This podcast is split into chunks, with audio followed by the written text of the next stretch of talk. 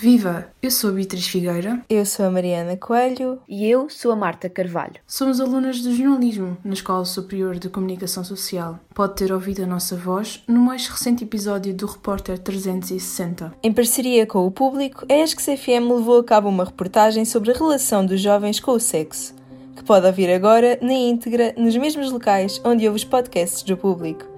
Procure por Repórter 360 ou vá a público.pt podcasts. Neste P24 pode ouvir certos da reportagem Sexo, um tabu por desmistificar. Antes de tudo, P24.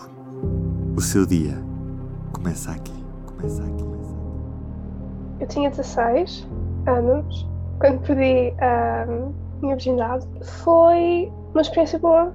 Senti-me extremamente confortável, bem comigo mesma. Foi uma experiência saudável e segura e não me senti pressionada. Beatriz Alberto, que tem 15 anos, ainda não iniciou a sua vida sexual. Eu acho que se nós perdemos a virgindade muito cedo, acham que somos umas pessoas horríveis. Eu acho que cada um tem, tem o seu ritmo e acho que não se deve diferenciar só por perdermos a virgindade mais tarde ou mais cedo, porque acho que é, que é igual, sendo sincera, e se estivermos preparados para perder cedo, acho que devemos, se estivermos preparados para perder mais tarde, devemos. É conforme cada um.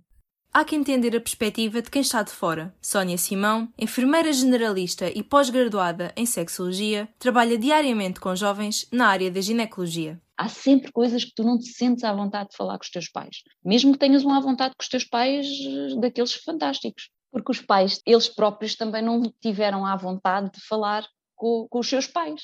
Isto não se abordava, não se falava de sexualidade.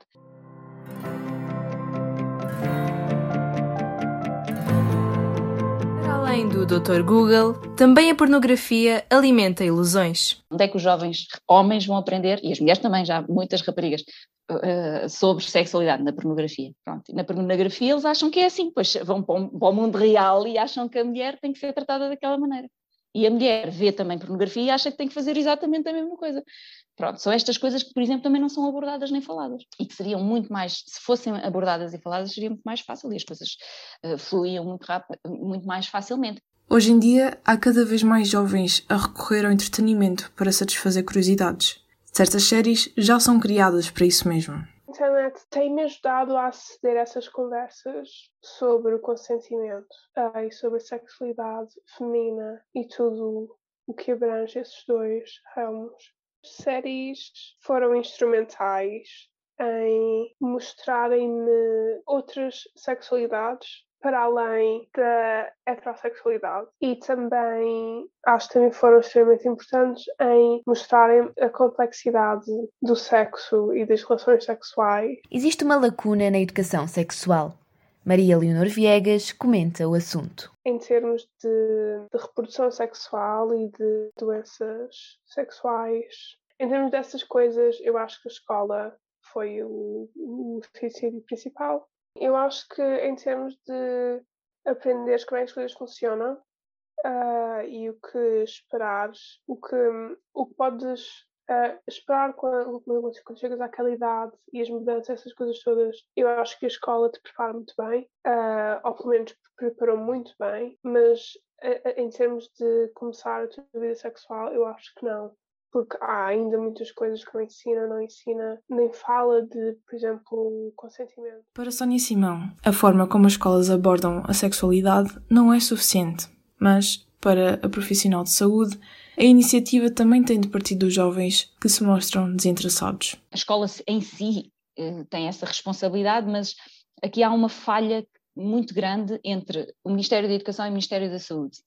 Porque é assim, as escolas têm os gabinetes de apoio e os jovens não vão lá. A gente na, na, escola fala do biológico, dos métodos contraceptivos, mas depois não falamos dos afetos e destas coisas que são muito importantes, a masturbação, o conhecer-nos, uh, o conhecer o outro, saber, o falar, a comunicação entre os casais, que é muito importante. A verdade é que, para muitos, a sexualidade permanece um tabu. Acho que é um tabu uh, social, cultural, sobre pessoas mais conservadoras e mais católicas, especialmente vejo, vejo, vejo isso em Portugal, é, é mais difícil de, de, de ter essas conversas mais abertas uh, conversas que são extremamente importantes no, nosso desenvolvimento uh, como adolescentes e como adultos, como pessoas numa sociedade de uma forma saudável. Por isso, sim, acho, acho que ainda não chegámos lá. Do P24 é tudo por hoje. Relembramos que pode ouvir a grande reportagem completa nos mesmos locais onde houve os podcasts do público. Procure por Repórter 360 nas plataformas de áudio ou vá a público.pt barra podcasts. Tenha um bom dia. O público fica no ouvido.